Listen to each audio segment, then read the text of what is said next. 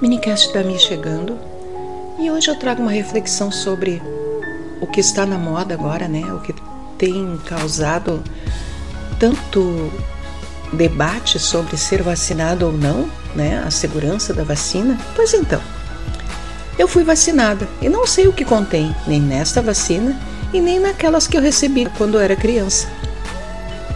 Também não sei o que tem no Big Mac e nos cachorros quentes. Não sei o que está no ibuprofeno ou em qualquer outro medicamento. Apenas sei que cura minha dor quando preciso. Não conheço todos os componentes do meu sabonete, shampoo ou desodorante. Não conheço os efeitos do celular. Também não sei se a comida que comi no restaurante foi preparada com as mãos limpas, ou se as minhas roupas, cortinas e bebidas desportivas contêm materiais perigosos. Em resumo, Existem muitas coisas que eu não sei e nunca saberei. Mas uma coisa eu sei, que a vida é curta, muito curta.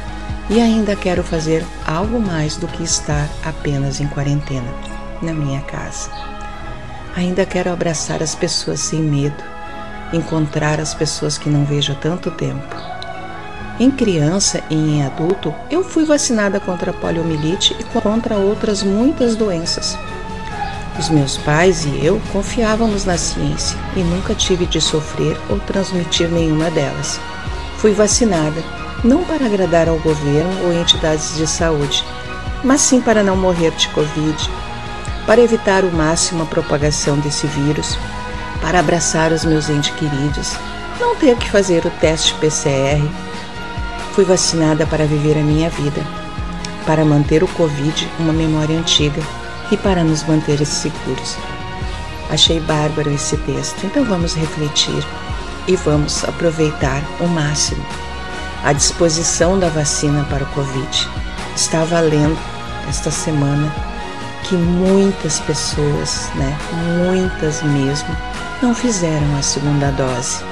Então, pessoal, façam a segunda e uma terceira se for disponibilizada. O que nós precisamos é que o Covid seja uma lembrança, triste para alguns, de aprendizado para outros.